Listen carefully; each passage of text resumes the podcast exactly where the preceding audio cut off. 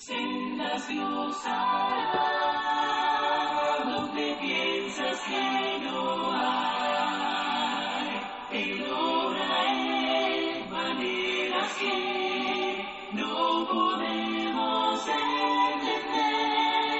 Él me guiará, a su lado estaré. Queridos hermanos y amigos, que Dios derrame muchas y grandes bendiciones sobre su vida en este hermoso día. Damos gracias a Dios por darnos la gran oportunidad de poder ver la luz de este nuevo día. Sabemos y reconocemos que todo se lo debemos a Él que son grandes las bendiciones que derrama sobre cada uno de nosotros. Gracias le damos por darnos la oportunidad de poder meditar en su palabra y también a cada uno de ustedes por tomar de su tiempo y meditar la palabra de nuestro Dios junto a nosotros. Reciba un saludo de la Iglesia Cristo en Siquirres. Es un privilegio y una gran bendición el poder llegar hasta ustedes por este medio. Romanos capítulo 12, versículo 2 nos dice, No os conforméis a este siglo, sino transformaos por medio de la renovación de vuestro entendimiento, para que comprobéis cuál sea la buena voluntad de Dios agradable y perfecta. Una de las necesidades urgentes en el cristiano es la transformación, es decir, el cambio interno que debe existir en el cristiano. Pablo nos habla de no conformarnos a este siglo, es decir, a no adaptarnos a este mundo. Esto por la razón que este mundo se mueve sin sentido. Espiritualmente las personas no se están preocupando. ¿Cómo se encuentran delante de Dios? Ellos piensan que mientras todo marche bien en su vida, todo está bien, que su relación con Dios está bien, porque todo marcha bien desde el punto de vista de ellos. Pero Pablo dice, en lugar de conformarnos, lo que debemos hacer es transformarnos, es decir, tener una forma diferente. Ya no vivir como vive este mundo, sino cambiar esa forma de vida. Pero, ¿cómo podemos hacer ese cambio en nuestra vida? Esta es una pregunta muy importante porque muchos cristianos llegaron a bautizarse, pero siguen viviendo como este mundo vive. Siguen pensando como este mundo piensa. El cristiano debe cambiar esa forma de vida, esa forma de pensamiento. ¿Tú cómo vives? ¿Vives igual que aquellos que no viven de acuerdo a lo establecido por Dios? La transformación podrá ser posible por medio de la renovación de nuestro entendimiento. Sí, tu entendimiento y el mío deben ser renovados, porque al ser renovados ya no vas a pensar de acuerdo a lo que te beneficia. Ya mis pensamientos no serán de acuerdo a mis conveniencias, ya no será de acuerdo a lo que yo creo o usted crea, sino de acuerdo a lo que Dios ordena.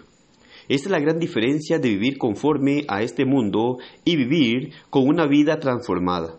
Cuando nuestra vida esté transformada, seremos honestos con nosotros mismos, con nuestro prójimo y lo más importante, con nuestro Dios. Llevaremos una vida sincera en donde podremos aceptar aún nuestros errores, sin buscar un chivo expiatorio para decir que hemos errado por fulano o sutano. Dios quiere limpiar nuestro entendimiento para que no esté lleno de vanidades, de aspectos infructuosos que podrán llevarnos a errar y a vivir deshonestamente con nuestro Dios. ¿Qué tanto ha limpiado Dios nuestro entendimiento? Dios lo podrá limpiar por medio de su palabra, instruyéndonos, guiándonos, redarguyéndonos, para no vivir defendiendo lo que somos o defendiendo nuestra forma de pensar o nuestra forma de vivir. Dios quiere que tengamos una transformación por medio de su palabra para que de esta manera podamos conocer lo agradable y perfecto que es su voluntad o su deseo. La voluntad o el deseo de Dios no siempre es lo que nosotros creemos o pensamos. Dios muestra su buena voluntad por medio de su palabra, y es por medio de su palabra que nos orienta a nosotros. Y el propósito principal de nuestro Dios es rescatarnos del castigo eterno. Efesios 1.18 dice, alumbrando los ojos de nuestro entendimiento. De esta manera podremos conocer su verdad, podremos obedecerla y así cumplir el propósito de Dios el cual es que no lleguemos a vivir eternamente en el infierno, ya que es un lugar de tormento, de dolor y sufrimiento. Cuando Dios dio a su Hijo para que muriera en la cruz del Calvario, fue para rescatarnos y darnos la esperanza de ir a morar eternamente con Él. Por esta razón no debemos resistir a su palabra. No nos opongamos a ella. Aceptémosla, por más que nos duela, por más que nos lastime, porque debemos hacer conforme a lo que Dios ha ordenado. De esta manera, Dios podrá hacer su obra en nuestra vida. Y así, nosotros podemos llegar a ser transformados de acuerdo a la voluntad de Dios para que podamos agradarle en todo instante de nuestra vida. Que Dios nos ayude a tomar su palabra y alimentarnos por medio de ella para tener una transformación en nuestra vida y así poder tener la esperanza de estar en la eternidad con nuestro Dios. Que el Señor le bendiga y pase un excelente día.